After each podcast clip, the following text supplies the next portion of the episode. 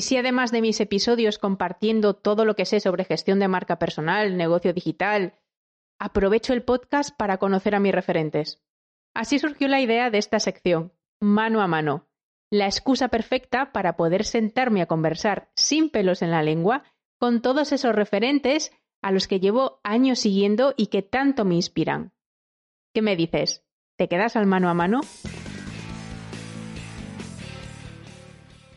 Hola Alex, eh, quiero, antes de, empezar, quiero que te presentes tú y que digas un poco de qué nos conocemos tú y yo. Pues bueno, María, nos conocimos en una formación que yo tuve la suerte de poder hacer en Galicia, donde tuve como alumna, y la verdad es que desde el primer momento me di cuenta que eras una alumna avanzada, con muchísimas ganas de, aprender. Y yo siempre intento, cuando hago formaciones, que las personas que acudan no sea solo una formación, ¿no? que sea una, un lugar donde, donde podamos compartir. ¿no? Igual que yo te enseñé a ti, pues bueno, tú compartiste conmigo pues también tus inquietudes y a partir de ahí, pues bueno, pues fuimos eh, hablando a través de redes sociales y se generó una amistad. Entonces, cuando me pediste de poder eh, colaborar contigo, dije, pues encantado. Bueno, tú ya sabes que te lo he dicho varias veces y, yo lo, digo muchas veces por ahí cuando me preguntan, que para mí tú eres la referencia mi referencia y mi referente en social selling, eh, que te descubrí en esas formaciones, pero es que además un poco yo te considero casi como mi mentor un poco en LinkedIn, porque gracias a esas, a esas formaciones descubrí un poco pues la potencia que tiene una herramienta como esta. O sea, ya no solo era lo que yo creía que era hasta ese momento, que era una especie de como de currículum digital en la que volcamos ahí pues lo que sabemos hacer o lo que se supone que sabemos hacer, pero poco más. Y con esas formaciones, bueno, me di cuenta que esto es algo muchísimo más grande. ¿Cómo una persona que empieza o que, o que tiene curiosidad por saber cómo funciona esto de LinkedIn puede utilizar esta herramienta como algo muchísimo más grande que ese currículum digital? A ver, la, herramienta ha evolucionado mucho estos años, muchísimo. Lo que pasa es que hay muchas teclas que tocar, entonces necesitas que alguien te ayude, porque es imposible. O sea, LinkedIn es bastante aburrida, no, no es tan divertida como Instagram. Lo que pasa es que si tú piensas en ella como una herramienta de trabajo y te dedicas tiempo, hay muchísimas cosas que se pueden hacer. Entonces, tienes que, escuchar, que aprender de alguien que te ayude y sobre todo hay que toquetear. Es un tema de tiempo, hay que, hay que entrar, hay que probar, hay que equivocarse porque si no lo haces es muy difícil poder saber cómo funciona.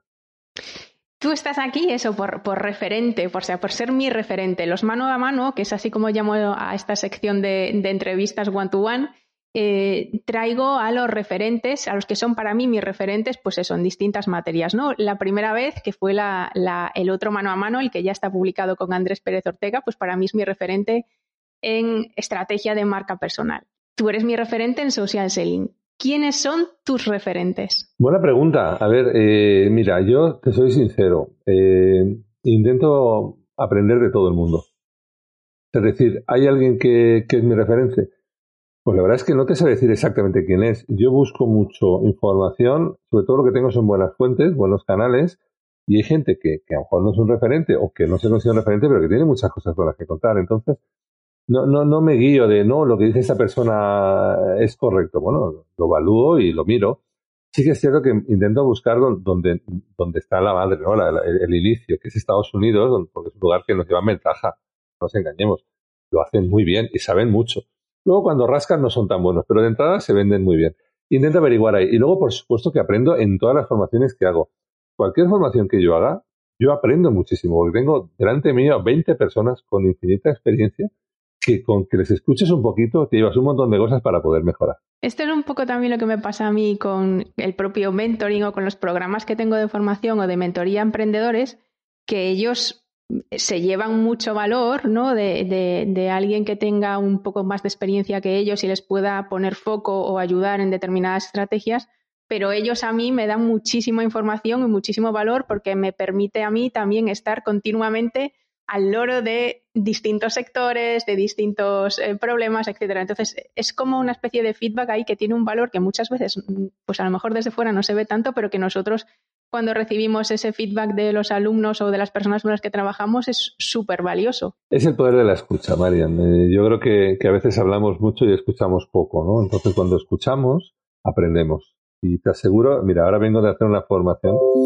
con una empresa, es una empresa de robótica, y, y, sabían un montón de cosas que, que, me han ayudado. Entonces, yo lo que intento es aprender en todas las sesiones que hago. Y cada día es un, eh, un día para aprender, todos los días del año. Tú que eres experto en, en social selling, ¿cómo le explicarías a un crío qué es el social selling? Porque hay todavía mucho desconocimiento sobre qué es esto, para qué sirve o cómo lo puedo aplicar. Pero hay miles de definiciones, pero el social selling es utilizar las redes sociales para poder vender. lo que hemos hecho toda la vida, pues se ha vendido de una manera, ¿no? Y eso son miles de años vendiendo, pues ahora surgen otras posibilidades de poder llegar a los clientes y el social selling es una de ellas es utilizar las redes sociales para poder vender. No es más, o sea, tan fácil como, tan fácil y tan difícil como, eso, ¿no? Porque es una de las cosas a la que la gente también le tiene eso, muchísimo miedo y, y, hay muchas creencias también alrededor de cómo utilizar las redes sociales, de cómo hacerlo bien. En cuanto a LinkedIn, por ejemplo, bueno, tú lo sabes mucho mejor que yo, pero con todas las personas con las que ya he trabajado durante este año como emprendedora, pues la gran mayoría le tiene un miedo atroz a generar sus propios contenidos, eh, poner en valor lo que saben hacer, etc, etc. Pero bueno, ya que estamos y ya que tengo la suerte de tenerte aquí, voy a preguntarte una serie de cosas que siempre, bueno, pues cosas que yo he ido reflexionando a lo largo de estos años y que me gustaría hacerle a alguien, pues eso, con la entidad que tienes tú.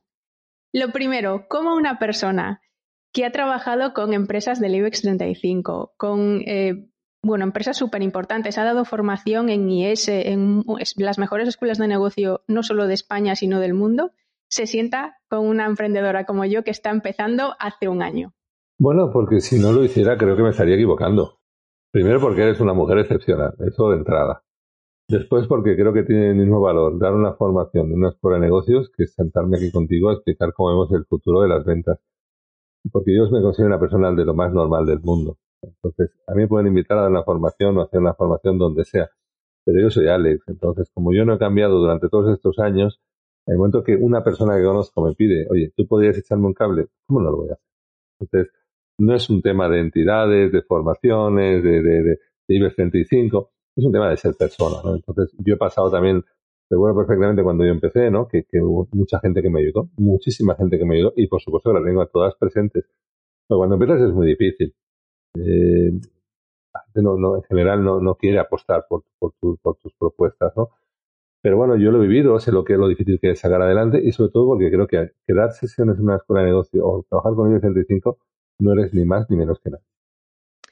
Bueno, no sabes cuánto te, lo agradezco porque la verdad es que a lo largo de, este año casi medio que llevo como emprendedora, me he encontrado a mucha gente que, pues eso, que, que, me ha ayudado y que en cuanto le he pedido algo, enseguida han dicho que sí y, y la verdad es que yo creo que eso es de esas cosas que te vas a llevar siempre y esto también es construir relaciones, que es un poco en esto lo que se basa también el social selling y también algo que podemos hacer todos a través de LinkedIn, la importancia de la conversación y la importancia de las relaciones. Yo siempre digo en todos los sitios a los que voy que esto de lo digital, entre comillas, es, es toda una conversación, solo que a través de diferentes canales y utilizando estos canales para crear y construir esas relaciones cómo se construyen relaciones de negocio o relaciones buenas o bonitas, como por ejemplo la tuya y la mía, a través de un canal como LinkedIn?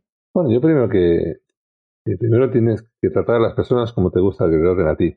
Primero tratar a las personas bien, eso de saque. Y después, pues tienes que construir tu credibilidad y tu confianza. O sea, tienes que generar confianza en la otra persona. Y eso se construye, pues, de contenidos, de argumentaciones, de textos, de mensajes pero tienes que intentar generar una marca creíble y sobre todo no ser algo que no eres o decir cosas que no eres. Pero yo creo que, como decías antes, ¿no? Hay miedo a publicar, hay miedo a, informar, a poner contenidos. Yo recuerdo que también lo pasé. Yo lo pasé mal al principio. Pero luego, si tú eres una persona honesta, trabajas, intentas ayudar a todo el mundo que puedes, porque yo sí, si algo de lo que me caracteriza es que cualquier persona que me, me pide cualquier consejo yo sí puedo le ayudo porque sé lo difícil que es cuando estás mal que te ayuden, pues yo creo que hay que ayudar. Entonces, cuando tú construyes ¿no? Eh, esa relación con los demás, la mayoría de cosas te vuelven. Entonces, yo creo que ser honesto, no, no tienes que inventarte nada que no seas y sobre todo ser, consecuente con lo que quieres hacer. Es que no, no, hay, no hay, más misterio, no, no, hay que hacer cuatro, carreras de ingeniería técnica y luego ser un experto y hacer cuatro posgrados. Hay que ser persona. Cuando tú eres persona, las cosas funcionan. Exacto, por eso, por eso yo decía lo de la conversación, es decir, los canales digitales no son otro, otro vehículo más que llevar esta conversación, lo mismo que hacíamos en el mundo offline, llevarlos al, mundo digital, pero eso, conversar, buscar ese diálogo y no intentar ir demasiado rápido. Una de las cosas que, yo creo que, que, también que suceden es que queremos llegar a los objetivos o a los resultados demasiado rápido y si podemos acortar esas conversaciones, mejor. Y si puede ser como en un, único impacto, mejor. Y yo creo que no hay nada peor que alguien quiera venderte ya en, esa primera cita o ni siquiera todavía primera cita y, muchas, muchas veces se busca esto dentro de LinkedIn. ¿Cómo, cómo ves tú esto? Es que eso nunca ha funcionado ni nunca funcionará. O sea, el, público sabe y, sabe cuándo necesita un proveedor y cuándo lo necesita. Tú puedes intentar con calzador vender cosas, pero bueno, consigues vender una, pero te has cargado 15. Entonces, esos 15 nunca más volverás a vender. Es que creo que no ha cambiado absolutamente nada. Lo que cambiado son los canales, pero la manera de vender es la misma. Tú ofreces credibilidad, te ofrece confianza, da 10 y pide una. Estás todo el día pidiendo pues es, difícil. Tú tienes que dar mucho. Yo he dado, yo he estado años dando muchísimo, yo porque me gusta. Yo soy de los que me gusta compartir. Y he dado muchísimo. Lo que sí que es cierto es cuando luego yo he pedido, también me han respondido muy bien. Pero he dado muchísimo. Eso es. A mí un poco me está pasando eso. Durante estos primeros meses de, de emprendimiento he generado mucho contenido. No me gusta la etiqueta de contenido de valor porque creo que a veces no se entiende muy bien, pero bueno, contenido que ofrecen respuestas y esto al final eh, vuelve, es como tiene una, especie de efecto boomerang, lo que tú decías, es decir, cuando tú das, recoges. Lo que no puede ser es eso, no, no intentar recoger sin antes sembrar. Y de hecho, en, el otro mano a mano con, con Andrés también me decía eh, la importancia de la consistencia y la importancia de la coherencia. Él me decía, yo he llegado a ser pues, referente dentro de la marca personal porque llevo 17 años hablando de lo mismo, incidiendo en lo mismo, aplicando cosas nuevas que puedan surgir, pero hablando de la importancia de todo esto. Y a veces no queremos pasar por ese coste de tiempo, de invertir tiempo en explicar lo que nosotros queremos hacer, en lo que nosotros creemos, etcétera, y buscamos las cosas demasiado inmediatas. Bueno, ahí estamos en el momento de la inmediatez. Eh, también es cierto que todo el mundo se apunta a un bombardeo, entonces es muy fácil decir, oye, pues yo puedo ayudar en esto, en lo otro. Bueno, no es tan sencillo requiere un tiempo y una preparación. O sea, un PowerPoint lo aguanta todo el mundo. Cuando hay que bajarlo y hay que hacer una estrategia, hombre, eso requiere, requiere conocimiento. O sea, yo no puedo ser mecánico porque saber el, el capo de un coche. Tengo que aprender mucho de mecánica. Bueno, pues lo mismo ocurre, ¿no? en el mundo digital ocurre mucho esto. Hemos visto un par de conferencias, hemos visto un par de presentaciones y ya está. Y a partir de aquí me pongo un título y ya lo hago. Bueno, eso se aguanta la primera media hora. Cuando tú luego te sientas con ahí, no, vamos, vamos a estructurar esto, entonces no hay, no hay. Entonces, como todo. Siempre ha pasado eso. no cambia. siempre, ha pasado. Es algo, yo creo que inherente en todos los sectores. A, mí me pasa mucho también. Lo que pasa es que ahora, es mucho más fácil evaluar a esa persona mucho antes de contratarla. Claro, antes de una tarjeta de visita y decir, bueno, pues debe ser muy bueno. Yo evaluando el trabajo de una persona te puedo decir si es digital o no es digital en dos minutos. Eso es. El mundo digital tiene unos cambios, pero digo, no cambia nada. En mi experiencia ahora, como volviendo un poco la vista atrás y, dejando un poco mi, traje de emprendedora de ahora, em, tú que me has conocido mientras que yo he estado en la carrera corporativa, bueno, pues a lo largo de, mis años en la carrera corporativa, muchas veces he visto que los directivos no se sumaban demasiado a esto del social selling o el de estar en LinkedIn o a tener una buena presencia en redes sociales, porque algunos de ellos lo veían como algo, como una pérdida de tiempo más que una oportunidad.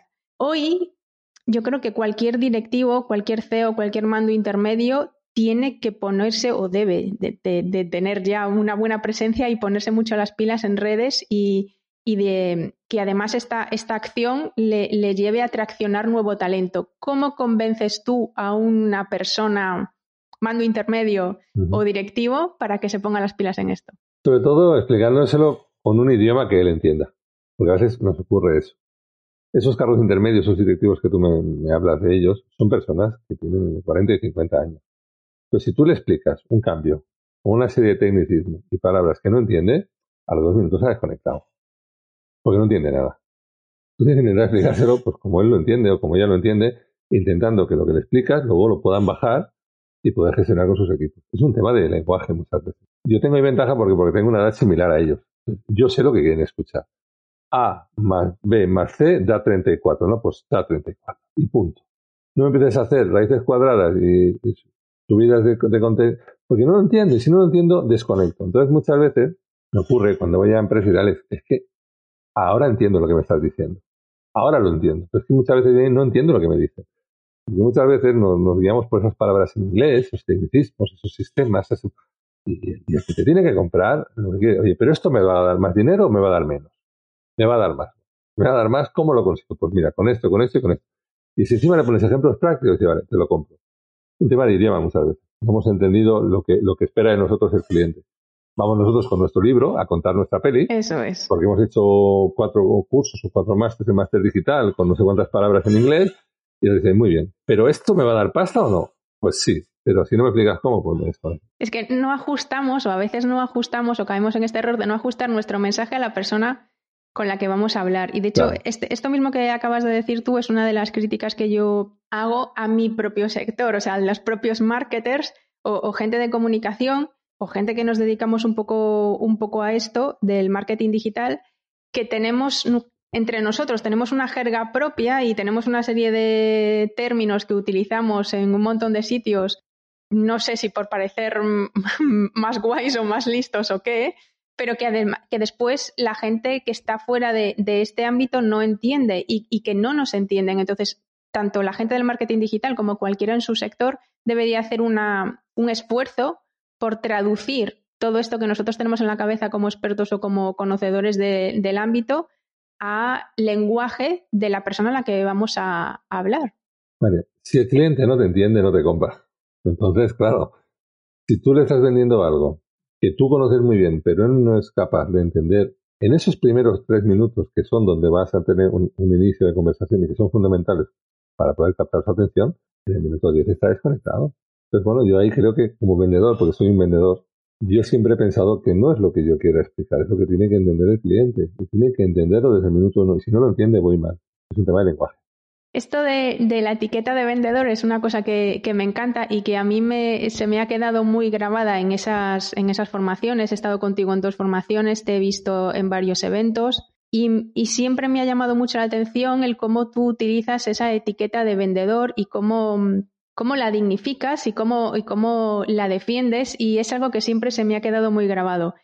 Yo nunca me he visto como vendedora porque yo al final pues trabajaba bajo el paraguas de una marca eh, corporativa y ayudaba, pues siendo directora de marketing o haciendo lo que fuera, a vender a esa empresa o a comunicar. Ahora, ahora con este, con este nuevo rol de emprendedora y de tener que ponerme al frente de mi negocio, y, y, ya después de este primer año y ya vendiendo y todo eso, yo creo que ahora te entiendo un poco mejor porque ahora sí me siento yo misma vendedora y además es una etiqueta que también me gusta y que, que defiendo y que me, cada vez que lo pienso me, te tengo ahí en la cabeza precisamente un poco por esto. ¿Cómo? Pero esto, esto de, vender es algo que le, lo más complicado que le resulta a la gente, o por lo menos em, a la gente a la que yo mentorizo, a la que yo llevo. ¿Cómo animarías a alguien a perder ese miedo atroz que tenemos a veces a la venta? A ver, no es fácil. Te tiene que gustar de inicio, porque es más complicado. Pero yo creo que todos vendemos, pero vendemos en todos los ámbitos de nuestra vida. Estamos siempre vendiendo, ¿no? relaciones personales, profesionales, en cualquier cosa que hagamos en la vida estamos vendiendo. Lo que pasa es que en en en mi caso, ah, mi padre era vendedor, entonces yo cuando tenía 12 años me iba a vender con él. Me apasionan las ventas, creo que es un trabajo magnífico, uno de los mejores trabajos que hay en el mundo. Y yo disfruto cada día. Yo me levanto feliz siendo vendedor. Entonces, no hay cosa mejor que, que estar orgulloso de tu profesión. Yo creo que hay que identificarla porque muchas veces esa palabra vendedor, aunque algunos no la valoran como debe ser, y creo que sin vendedores, pues muchas empresas no existiría, ¿no? Yo creo que, bueno, que todos vendemos, que hay que entender cómo funciona. Y bueno, y no todo el mundo tampoco puede ser vendedor, o sea, tampoco todo el mundo tiene por qué vender, pero, pero creo que, bueno, en mi caso, para mí es algo que, que va con mi vida, ¿no? Esa palabra la llevo a fuego a todas partes. Ya te digo, yo, yo me siento también muy próxima a un poco a tu experiencia pues de joven o de crío, porque mis padres, por ejemplo, mi padre no es vendedor, pero mi padre siempre ha tenido, mis padres siempre han tenido eh, negocios de hostelería y yo desde súper pequeña, 12, 13 años, también estaba detrás de una barra y también he aprendido lo que es vender ahí y eso me ha enseñado mucho a cómo hablar con las personas o a cómo conectar y lo que decíamos también antes, a cómo utilizar el lenguaje para que el otro pues te entienda o para entablar una conversación o, bueno, al final un poco te da destrezas y habilidades que, después en el futuro entiendes que te, han servido un montón. Em, respecto al tema, otra vez volviendo al tema de, la empresa, también me he encontrado, aparte de esto que te comentaba de que a veces a los directivos les cuesta un poco creer al principio en esto, ¿cómo, cómo puede eh, la empresa animar a las personas que, trabajan dentro de la empresa a sumarse al social selling y a empezar a desarrollar estas estrategias para comunicar lo mejor que tienen? Pues no hay mejor manera que formándoles, explicándoles el por qué son importantes para la empresa y que el empleado vea que no solo es un beneficio para la empresa, sino que es un beneficio para ellos también, ¿no? si tú a la empresa, los trabajadores no les, no les formas, no les explicas, no les acompañas, es muy difícil que los empleados lo hagan. Es muy complicado. Y seguramente tienes muchísima gente que querría participar, pero si no le dices nada, no esperes una buena respuesta. Pero hay que invertir en formar a la gente. No, no, no, hay, no hay trucos. yo noto la diferencia cuando formo y cuando no formo. Y también noto mucha diferencia cuando formo y viene el comité de dirección y cuando formo y no viene el comité de dirección. Si formo y viene el comité de dirección, la empresa va perfecta. Si formo y no viene el comité de dirección, entonces se para. Pero como el comité de dirección no ha venido y no lo ha entendido, entonces la, acción formativa ha ido bien, pero luego a nivel de comunicación no se hace porque los de arriba no lo han entendido. Entonces hay que formar a todos, pero el primero que se tiene que formar es el, CEO o la CEO o, o, el comité de dirección. Porque si ellos no participan, no hay nada que hacer. Total, esto, en esto también estoy totalmente de acuerdo porque lo veía así también cuando yo eso, estaba dentro de alguna empresa y, y, los directivos, pues, o la gente que gestionaba el cotarro de la empresa en cuestión, pues no se sumaba a esto, eso, lo veían como algo que era, pues, eh, bueno, pues que, que, no les tocaba o que eso pues debían de hacerlo pues el equipo de marketing o el de social media o el que fuera y ellos no lo utilizaban. Yo te voy a poner un ejemplo. Tú imagínate un director financiero que recibe una factura de 4.000 euros de marketing digital. Y no sabe qué es marketing digital. Y dice, uy, esto es caro. ¿No? Claro. No tiene ni idea. Bueno, pues si yo hubiera venido a la formación, entendería que, esa acción que se ha hecho va a conseguir pues, más visitas a la web, va a conseguir más clientes y seguro eso pues generará más beneficio para la empresa. Pero si él no ha estado, él no entiende el concepto. Pues ¿cómo va a pagar 4.000 euros por algo que no sabe lo que es? Y le ha dicho que hay un, un vecino suyo, el hijo de su primo, que encima lo hace por 1.000 euros. Y como es tan sencillo, ¿para qué pagar 4.000 cuando mi vecino lo puede hacer por 1.000? Eso es falta de conocimiento. Cuando el comité de dirección no se forma y no entra, todo es caro.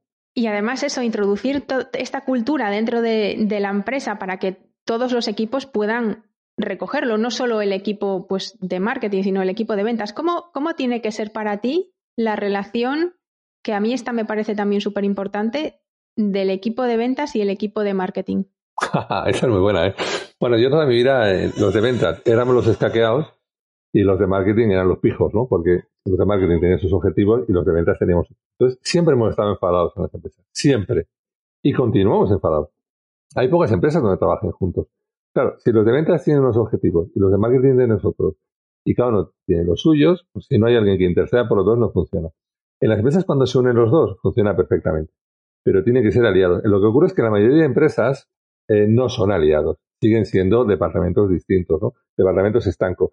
Pero bueno, llega un momento donde cuando entra el digital, cambia todo.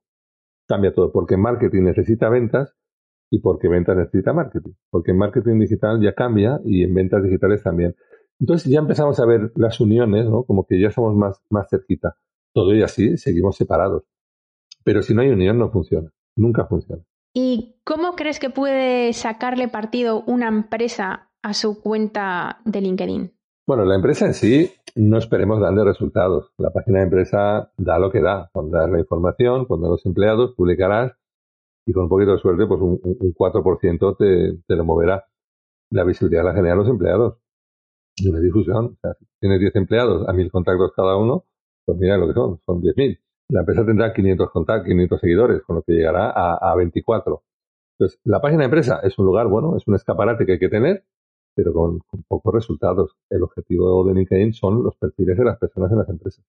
Pero volvemos a lo mismo. Si tú no les formas, si tú no les explicas el por qué tienen que estar y no comunican, pues difícilmente van a generar visibilidad para la compañía. Es un poco, estamos ahí en ese cambio, mm, iba a decir de paradigma, no me gusta mucho esta palabra porque la utilizamos demasiado, pero este cambio de paradigma entre la vieja forma de comunicar y, y, a lo mejor la nueva forma de comunicar, porque antes se entendía o, bueno, yo aún me he encontrado todavía, y sé que las hay, eh, empresas que priman el diseño de su página de empresa y todo esto, pero tiene como reticencias a que sus empleados eh, estén en LinkedIn porque lo ven como una especie de amenaza o por si están buscando otra cosa o por si, es decir, ven ahí miedos y cosas. Hombre, eso yo te lo aceptaba en 2014. Eso. Pero en 2021 pensar que el que está en LinkedIn es porque se va a marchar, tienes un problema. Quieras o no quieras, la gente está en LinkedIn, eso ya le saque. Y oye, y a veces te diría, bueno, a lo mejor hay alguno que va bien que se te vaya, ¿no? Porque, pero que, pero que la gente no se va de, de la empresa por estar en LinkedIn, se va porque no aguanta más a su jefe o porque tiene un proyecto infinitamente mejor. Pero decir a la gente, no, es que no quiero que estés en LinkedIn, hombre, ya me suena el discurso, de verdad, con todo el cariño del mundo para que lo piense, un discurso de 2013, de 2014, cuando no sabíamos bien bien cómo iban las redes sociales, pero con la que está cayendo, con la que está cayendo ahora, que todavía pienses que, un empleado tuyo no debe estar en redes sociales porque se va a marchar, hombre, me cuesta, me cuesta creerlo. Pero todavía los hay, lo sé. Todavía, todavía los hay. Sobre todo a lo mejor sectores que no están tan digitalizados y que son a lo mejor un pelín más tradicionales, pues esto todavía les cuesta y piensan más en eso o ponen más el, esfuerzo en todo lo que sea corporativo y no tanto le dan importancia a lo que puedan hacer pues, sus embajadores de marca o cómo formar a su gente para que se conviertan en embajadores de marca o para que traccionen en pro de la compañía. Totalmente, es así. Pero bueno, eh, esas empresas, pues bueno, pues tendrán los resultados que, tendrán. Cuando luego vas a la web, está hecha en Flash. Cuando te vas a su página de LinkedIn, de los 24 empleados, hay 7 y los otros están sueltos por su cuenta. Y luego dice es que LinkedIn no funciona. Bueno, no es que LinkedIn no funcione, es que, claro, que, hay que trabajar un poquito mejor todas las partes, tanto la corporativa como la de los empleados. Vamos a, LinkedIn, que, tú eres ahí maestro. Yo para mí, bueno, estoy, yo, yo, creo que tú ya lo sabes, estoy enamorada de dos redes, ¿no? De, de Instagram por un lado y de, y de LinkedIn.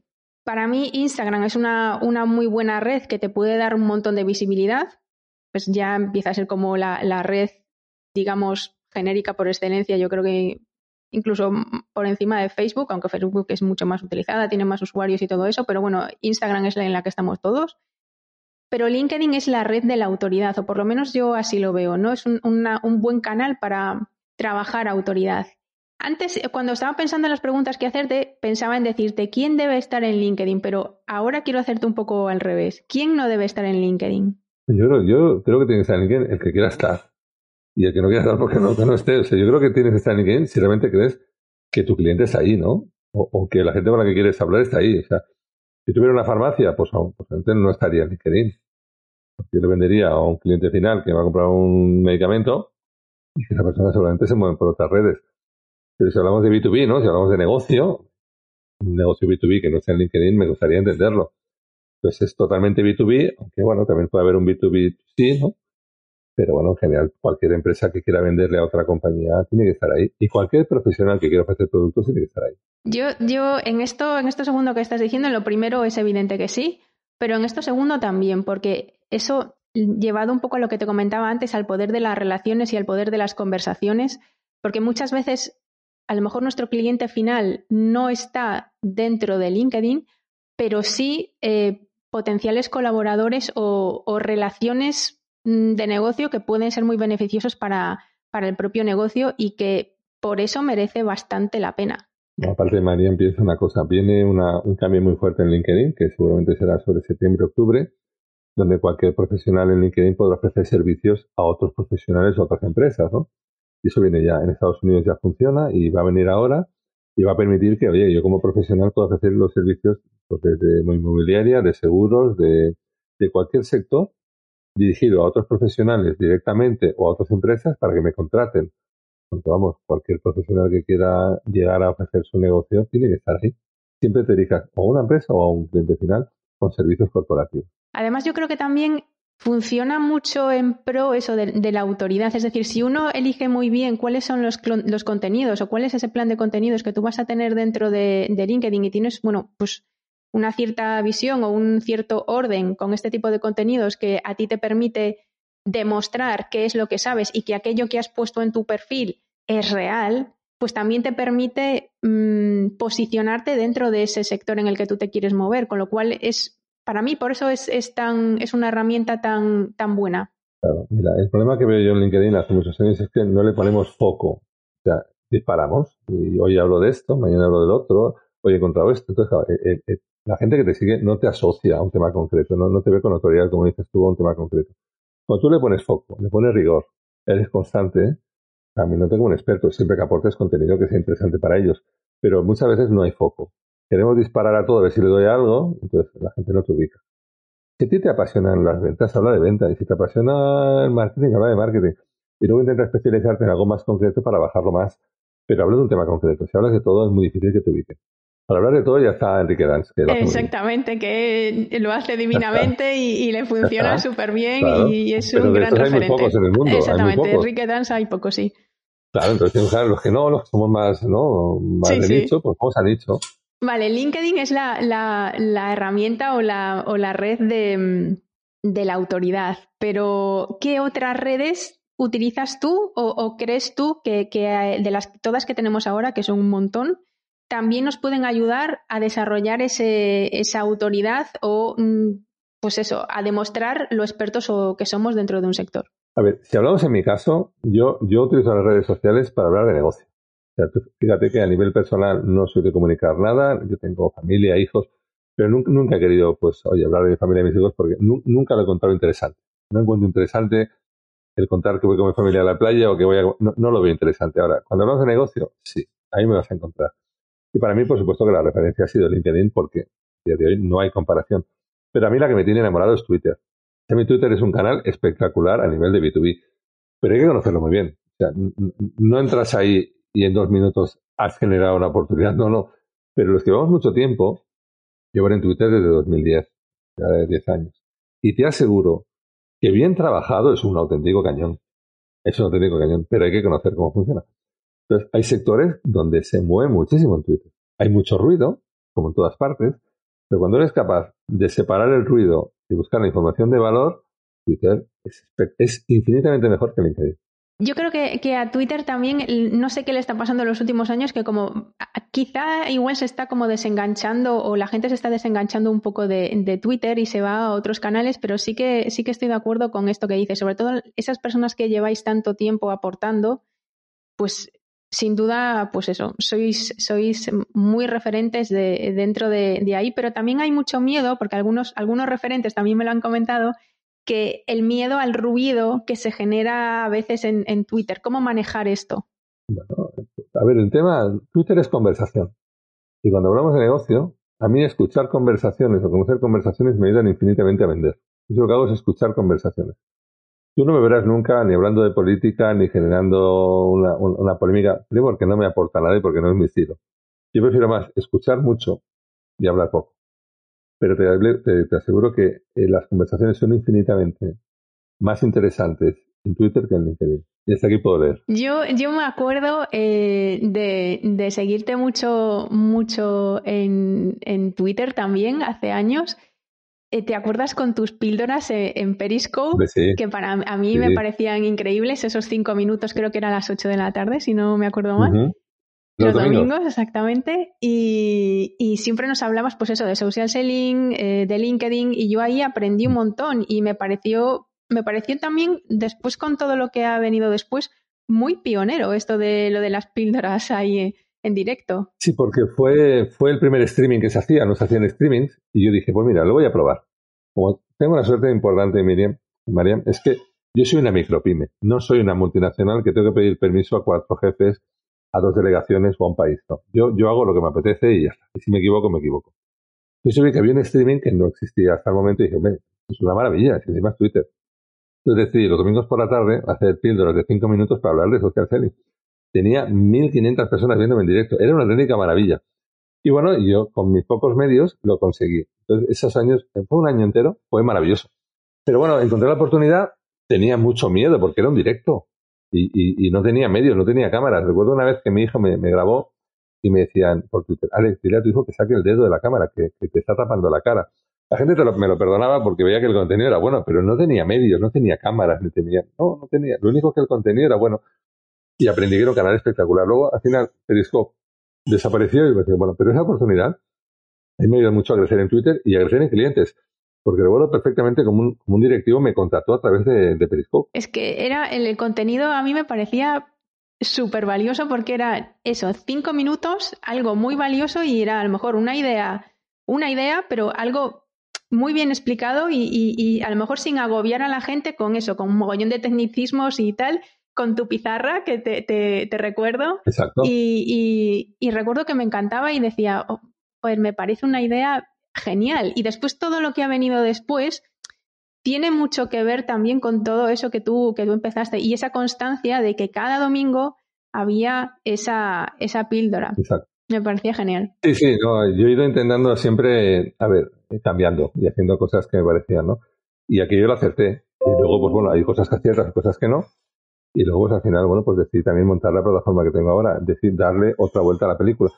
Pero porque si, si, no, si no innovas, si no haces cosas nuevas en el mundo digital, en tres años estás. Eso es lo que te iba a decir, la importancia de innovar dentro de nuestros propios negocios o de nuestros propios proyectos y de no quedarte siempre haciendo lo mismo, por muy bien que te vaya, sino que siempre tienes que introducir, o por lo menos yo así lo considero también, alguna pequeña innovación que te permita también a ti probar, despuntar e incluso a veces fallar para saber qué cosas tienes que descartar.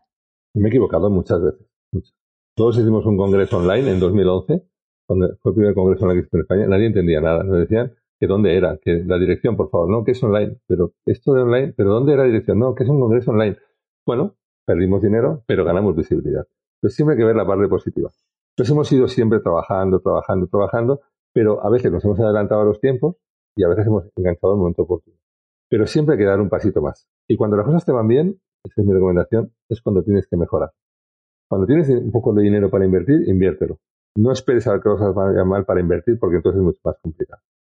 Yo lo hice y mira, me pasó porque yo invertí en 2019 en la plataforma Digital Selling porque creía que era el momento, no para lanzar la plataforma, pero sí para hacer la inversión y tenerla preparada, llegó la pandemia y se disparó.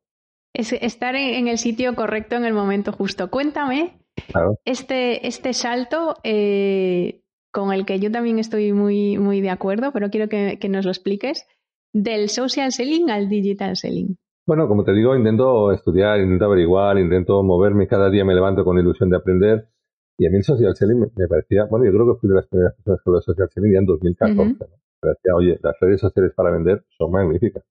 muy bien. Pero ya en 2017 yo vi que lo de las redes sociales era una pata del total. Eh, las redes sociales son una parte, pero la venta digital es mucho más. Hablamos de muchas más cosas en la venta digital, ¿no?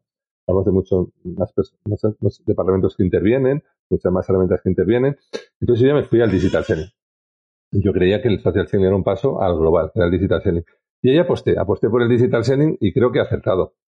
Porque ya tenemos bien posicionada la, plataforma, hablamos de, CRMs, hablamos de, herramientas de automatización, hablamos de un montón de cosas que son las que vienen con la venta digital, ¿no?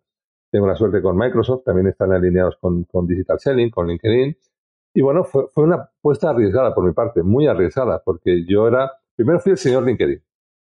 Y decía, yo no quiero ser el señor LinkedIn, porque un día LinkedIn desaparece y me quedo sin nada. Dice, no, yo no quiero ser el señor LinkedIn. Y pasé a ser el señor social selling. Pero luego es cierto, muchas más personas empezaron a hablar de social selling, a mucha gente, todo el mundo habla de social selling. Bueno, pero es que yo creo que no me tengo que quedar ahí. Yo tengo que ir al digital selling. Y dejé de hablar de social selling un día y no hablé nunca más. Y me fui al digital selling y me decían, pero este ¿por qué no habla de social selling? Porque yo creo que, el digital selling es el camino. Bueno, después de cuatro años, creo que no vamos mal encaminados.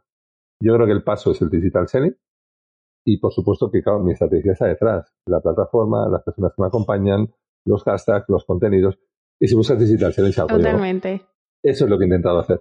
Y bueno, pues a lo mejor de aquí a dos años digo, María, que le he vuelto a dar una vuelta, que, que, creo que hay otra cosa nueva. Pero yo creo que hay que apostar.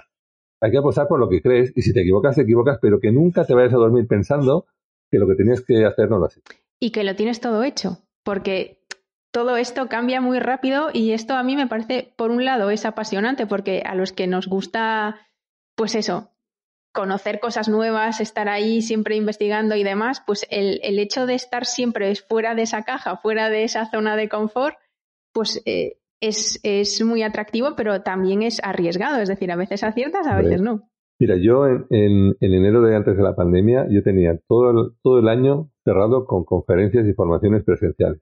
En enero, volviendo de Valencia, nos metieron a todos en casa y, desaparecieron las formaciones presenciales y todos los eventos que tenían montados. Si no hubiera tenido un plan B, si no hubiera pensado que podían cambiar las cosas, si no hubiera pensado hacia adelante, yo hubiera sido un año horroroso el 2020. Pues ha sido un año de la mejor facturación que me podía esperar. porque lo tenía preparado ya pensando, no en la pandemia, pensando que de aquí dos o tres años todo el tema de la plataforma sería importante. ¿Se aceleró? Bueno, lo aproveché, pero yo tenía claro que había que dar el siguiente paso. Y ahora ya estoy preparando mi 2022. O sea, yo estoy hablando contigo, pero yo ya estoy preparando el año que viene. Y en septiembre, octubre, yo estaré ya empezando a pensar en 2023. Porque llevo 13 años en esto, María, pero yo no puedo permitir que esto se pare. No puedo permitirlo. Primero porque me apasiona, y después porque es mi medio de vida. Pero yo sé que si dejo tres meses de publicar y no innovo y no hago nada, en tres meses estoy fuera del mercado. ¿Qué consejo le darías a alguien como yo que lleva un año y poquito emprendiendo para seguir desarrollándose? Bueno, pues lo que estás haciendo. Primero, eh, creer en ti. es muy importante que creas en ti, ¿no? Que crees que lo puedes hacer bien. Y después que le pongas pasión. que te levantes por la mañana diciendo, hostia, cómo mola.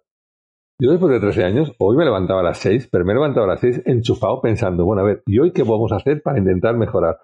El día que te levantas y eso es un rollo, olvídate. Yo trabajaba en una multinacional donde tenía un gran puesto de trabajo, un equipo comercial, me ganaba muy bien la vida, coche de empresa. Pero me levantaba por la mañana diciendo, vaya rollo. Y recuerdo que vendí a una empresa muy grande y salí de la venta diciendo, uff, me ha dado igual, es el momento de cambiar. Entonces, lo importante aquí ya no es de ganar más o menos dinero, porque en las épocas de todo. Yo tenía épocas muy buenas, épocas muy malas. Pero levantarte feliz por la mañana, eso no tiene precio. Entonces, sé tú misma, trabaja a diario porque si no se para, sobre todo ponle pasión y verás cómo te va a funcionar. Porque yo creo que, en general, cuando tú haces las cosas medianamente bien, las cosas funcionan. Pero ya os digo, no nos centremos solo en los resultados. Céntrate en lo que realmente te gusta hacer porque luego llegarán los resultados. Yo creo que es de los mejores consejos que, le pueden dar un emprendedor, alguien como yo que acaba de empezar y que también en este año que yo justo empecé mi emprendimiento, eh, lo tengo fechado ahí en el, en el 20 de, de, febrero del 20. A las semanas llegó todo lo que, todo lo que vino después. Y es un poco, mucha gente me dice, madre mía, ¿cómo, ¿cómo has hecho esto en, un año tan difícil? Pues echándole mucha pasión y, mucho trabajo y, esto que dices tú, es decir, desde que he emprendido mm, todavía no ha llegado el día en el que me levante pensando, uff, qué pereza, sino todo lo contrario. Cada día lo veo como una oportunidad de alcanzar otra cosa. Es la única manera. Eh, levantarme por, las mañanas disfrutando con lo que haces. Y yo, yo tengo 52 años, ya llevo 30 años vendiendo. He vendido de todo ya, de todo tipo de empresas. Entonces, para mí, mantener la pasión tiene algo que me guste mucho. Me gustan mucho las ventas, pero a me gustan los retos. Y yo siempre me pongo retos, siempre. Que luego no salen, no pasa nada, siempre miro la parte positiva de ese reto. Pero me los pongo continuamente porque quiero mantenerme y hacer lo que me gusta. Entonces, yo cualquier persona que nos esté escuchando le diría, oye, es, es difícil cuando tú estás, tienes unas obligaciones, unos gastos, una familia, cambiar y decir, voy a dejar esto por mi pasión. Pero bueno, muchas veces las situaciones llegan, ¿no? Entonces, cuando tú encuentres la oportunidad y te guste algo, apuesta por ello, te digan lo que te digan. Da igual, si tú crees en eso, haz lo que te guste, porque realmente es la manera de conseguirlo. Si no, no es muy difícil. ¿Por qué deberíamos entrar en tu plataforma? Que yo ya he entrado, he visto que hay un montón de, de contenidos súper valiosos de otros grandes profesionales, píldoras también formativas en los que te van contando, bueno, un montón de cosas relacionadas con el mundo de la venta, la marca personal, el emprendimiento, bueno, muchísimas cosas y además esta herramienta que te da también este puntaje sobre cómo estás en, digital selling, ¿no? Tan, tan, tan interesante. Cuéntanos un poco qué es lo que se va a encontrar en esta plataforma. Bueno, yo, creé la plataforma, en principio la creé porque cuando yo formaba equipos comerciales, yo no sabía si los comerciales que venían en mi información eran más o menos digitales. Entonces, bueno, creé una plataforma donde les hago un test para evaluar si son más o menos digitales. Ese fue el inicio. Y bueno, vi que el test funcionaba. Pero yo tengo una pasión, que son las ventas y sobre todo ayudar a todos los vendedores o la gente que le gusta la venta a mejorar. Entonces toda la plataforma es gratuita, absolutamente gratuita. Entonces tienes un test para evaluarte si eres mejor o peor vendedor digital, compararte con 14.000 personas que han hecho el test, con lo que tienes un comparativo muy bueno. Bien, puedo evaluar si soy un buen vendedor o no. Después tengo un test de posicionamiento de marca personal que me han ayudado pues Guillem Recolón, Sarancha Ruiz, hacer un test de condiciones, con lo que también me evalúa a nivel como, estoy de marca, ¿no? Una vez hechos esos dos tests, lo que te propongo es que tengas vídeos muy cortitos de gente muy buena que te ayude a mejorar. O sea, la herramienta propia te da unos vídeos en función de tus resultados para ver cómo mejorar, o en marca personal o para mejorar en ventas digitales. Y después tienes 150 herramientas gratuitas para poder utilizar de todo tipo, desde cómo ponerle un fondo a una foto, de cómo hacer un mejor currículum, herramientas de LinkedIn, herramientas de Facebook, de Twitter, de Instagram, todo porque lo que he querido crear es una plataforma de conocimiento sobre ventas digitales. Estamos en 20 países, 14.000 personas.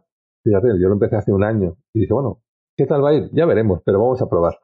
Aposté y la verdad es que se ha posicionado muy bien. Sí es cierto que luego tengo empresas muy grandes que están haciendo formación ahí dentro, pero claro, es una barbaridad en solo un año.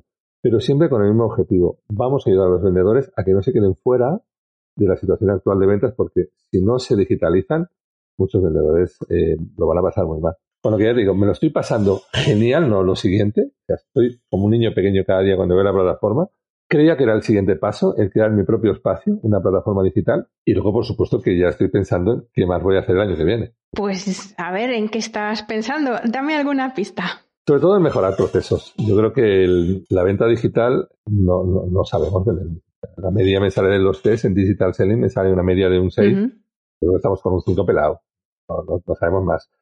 Pero aparte hay muchas cosas que no están integradas, ¿no? Todo el tema de CRM, automatización, hay un montón de cosas que no. Entonces lo que estoy haciendo bien es formarme, mejorar, porque creo que toda esa parte va a llegar. Entonces, según los últimos informes en 2025, las ventas no estarán basadas en, tu experiencia, sino que estarán basadas en los datos. El tema de los datos es fundamental en ventas. Estamos intentando mejorar en toda esa parte del proceso. Y por supuesto, claro, si yo quiero hablar de ventas digitales, yo tengo que vender en digital. Si yo te hablo de un tema y yo no lo hago, ¿Qué me explica, no? Pues claro, ¿yo vendo en digital? Sí. ¿Facturo en digital? Sí. Pero tengo que mejorar el proceso. Entonces yo primero lo que hago es mejorar mis procesos y cuando los mejoro y genero beneficio es cuando los explico al resto de empresas. Pues cuando las empresas me lo creen, ¿no? Si te hablo de social selling, pero yo no tengo redes sociales, eh, este señor que me explica.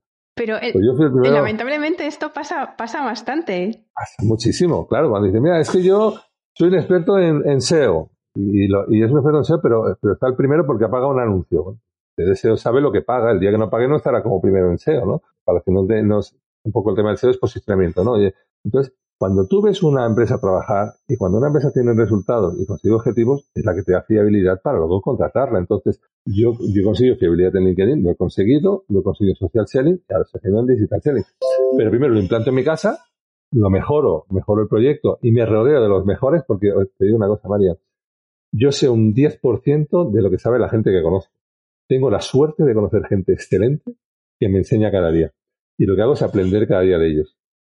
Y yo les he ayudado en otras cosas que tenían menos importancia, pero cuando les he pedido ayuda, he aprendido un montón. Yo, por ejemplo, tengo una reunión la semana que viene con una persona que para mí es la que sabe más de España de un tema muy concreto.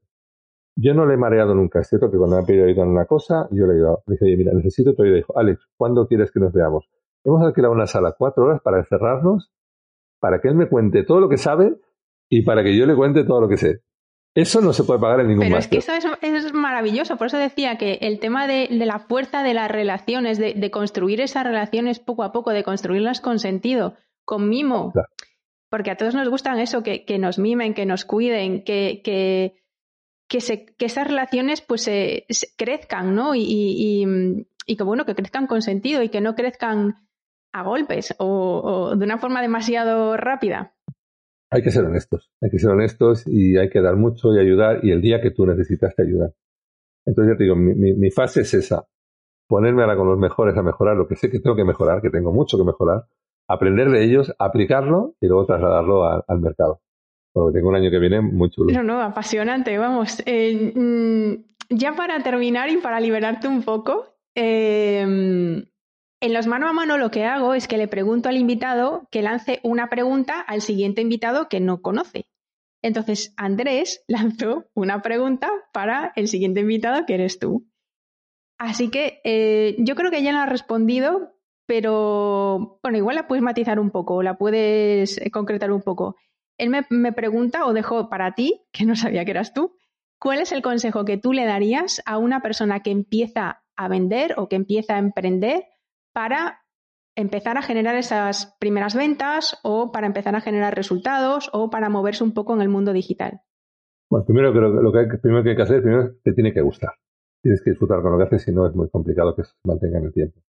Y lo que hay que hacer es escuchar mucho, escuchar mucho y rodearte de gente que te quiera enseñar y aprender. Aprender, aprender, aprender constantemente. Desde que te levantas hasta que hasta que te acuestas, pero no solo ese primer año, sino toda la vida. Yo creo que pasarán 20 años y seguirá aprendiendo cada día, porque el que piensa que lo sabe todo está muy equivocado, y más en el digital. Entonces es pasión, constancia, un poco de, gestión del tiempo y sobre todo disfrutar con lo que haces. Es que es el mejor consejo que se puede dar. Hagas lo que hagas, disfruta. Disfruta. Se te nota que disfrutas un montón con tu trabajo y, y, la verdad que eso se contagia. Yo es algo que también me pasa y que pienso muchas veces en, ti, en, esas formaciones, porque justo también trasladas mucho el amor por el trabajo, el amor por la venta, la, dignificación de esa etiqueta de vendedor con la que yo ahora también me identifico. Y ya para, finalizar, dime eh, si quieres un autor o, un libro o una referencia a nivel de digital selling o a nivel de social selling o a cualquier otro nivel que pueda recomendarle a cualquiera de los emprendedores, la mayoría son emprendedores que están escuchando este podcast? Buena pregunta, ¿no? Me pides sobre, sobre, sobre un tema, es que ya te digo, no, no tengo referentes en digital selling, social selling. No, pero a mí, a mí, a mí hay gente que me gusta mucho cómo, cómo hacer las cosas. Y tengo unos buenos referentes, más que por los libros, cómo son como persona, cómo transmiten, ¿no? Me gusta mucho Arancha Ruiz, me gusta mucho Guillaume Recolons, me gusta Joan Clotet, son gente que yo recomiendo eh, escucharles, escucharles y leerles. Tengo el último, el último libro de Arancha y el último el libro de Guillem y me gustan no solo por sus libros, me gustan cómo son como personas. Y para mí las personas es lo fundamental. Entonces, yo creo que hay gente muy buena, que a lo mejor no te hace el libro del siglo ni es un bestseller, pero te aseguro que leyendo sus artículos o tomándote un café con esa persona, para mí son auténticos referentes. Y tengo la suerte de conocer muchos.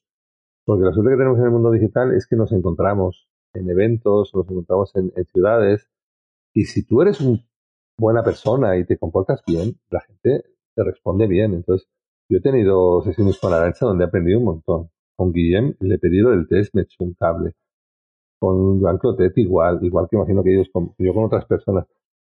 Mira, yo, te digo, no, busco grandes referentes, sino que busco personas que me ayuden y que sepan, y aquí en España tenemos un montón. Estos, todos estos nombres son también para mí grandes referentes y, eso, que destilan muy, muy buen rollo de buenas personas que, aportan un montón, aparte de como referencia, pues a nivel personal, que eso también es algo que engancha un montón.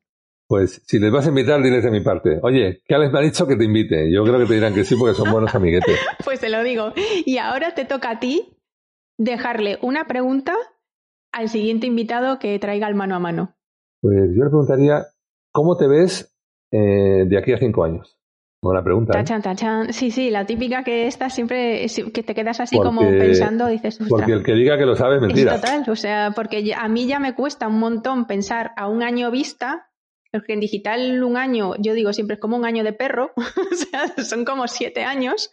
A mí a seis meses me cuesta, claro, Es como todo cambia muy rápido, ¿no? Imagínate, o sea, cambia muy rápido incluso si no hay variables externas que obliguen a cambiar. Si, si te toca encima algo como lo que nos ha tocado en estos últimos meses del COVID, ya ni te cuento, aquello se puede dinamitar o se puede, se puede relanzar o puede venirse abajo. Tienes que intentar siempre tener un plan B y un plan C. Esa es otra cosa que aprendí yo. Siempre intentar tener un plan B y si puedes un plan C.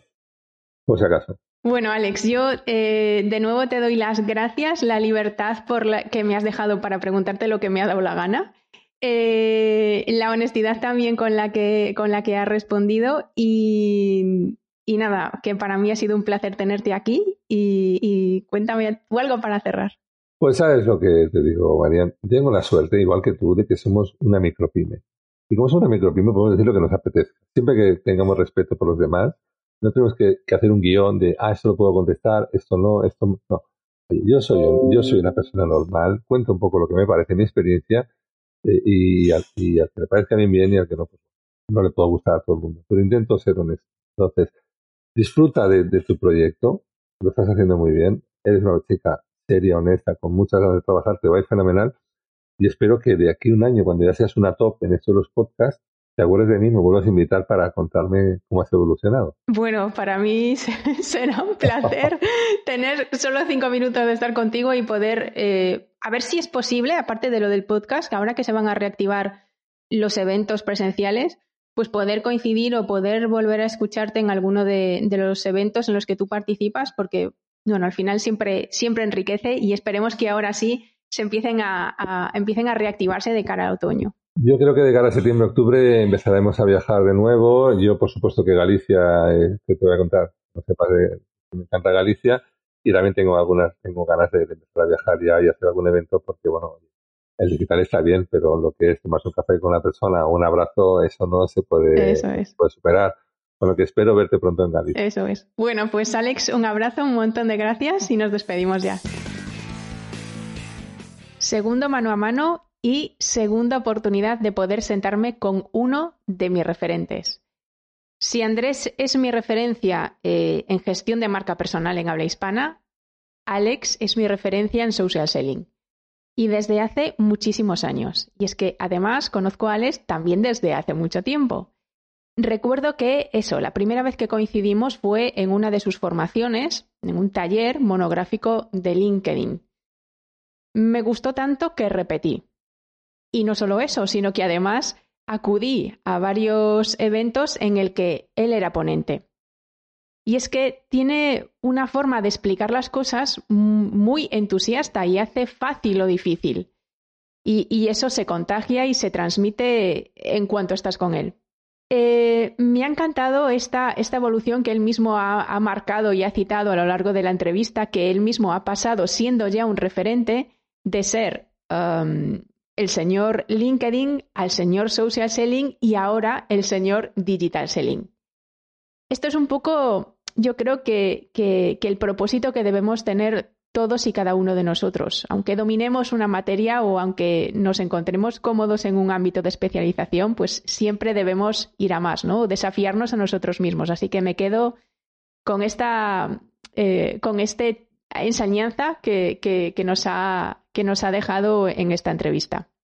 Además, os recomiendo encarecidamente que entréis en la plataforma eh, digitalselling.es, en la que ya hay un montón de profesionales dentro y podéis hacer el test de Digital Selling que también os recomiendo porque os da un poco vuestro posicionamiento o la nota en cuanto a vuestro posicionamiento actual en las redes sociales y ver un poco dónde están vuestros puntos de mejora. Es totalmente gratuito y este test ya lo han hecho eh, casi 12.000 personas. O sea que es un buen pulso para ver eh, cómo estáis cada uno de vosotros en, posicionamiento en redes. Y em, además vais a encontrar eh, más de 80 píldoras en vídeo con un montón de profesionales distintos del sector, tanto del marketing digital como de las ventas online, como del social selling, eh, un montón de temáticas distintas que os van a ayudar con tips muy concretos para accionar desde ya. Así que os lo recomiendo porque la plataforma es una plataforma que yo también eh, utilizo y que de ahí saco muchas ideas y, que me aporta muchísima luz. Así que os la recomiendo a todos. Al igual que, Andrés, quiero darle las gracias también desde aquí nuevamente a Alex porque eh, también me ha dado carta blanca para poder hablar y poder preguntarle todo lo que he querido y que alguien, em, pues bueno, tan referente eh, dentro de su sector me ceda su tiempo y que me dé la libertad de poder preguntarle todo lo que se me ocurra, pues es, es de agradecer y doblemente. Espero que os haya gustado la entrevista, espero que la hayáis disfrutado, que si no sabéis mucho de social selling, que le sigáis y que em, espero que la tercera, la tercera entrevista o el tercer mano a mano sea o me deje este buen sabor de boca como el primero y, este segundo. Os espero en el siguiente episodio de Omar o Caducas. Os doy también las gracias a todos vosotros por eh, seguir el podcast, apoyar el al podcast, compartirlo en vuestras redes, porque cada vez que lo veo mm, me emociona. Y em, os emplazo al siguiente episodio, sin más. Un beso, Omar o Caducas. Soy Marian Beita.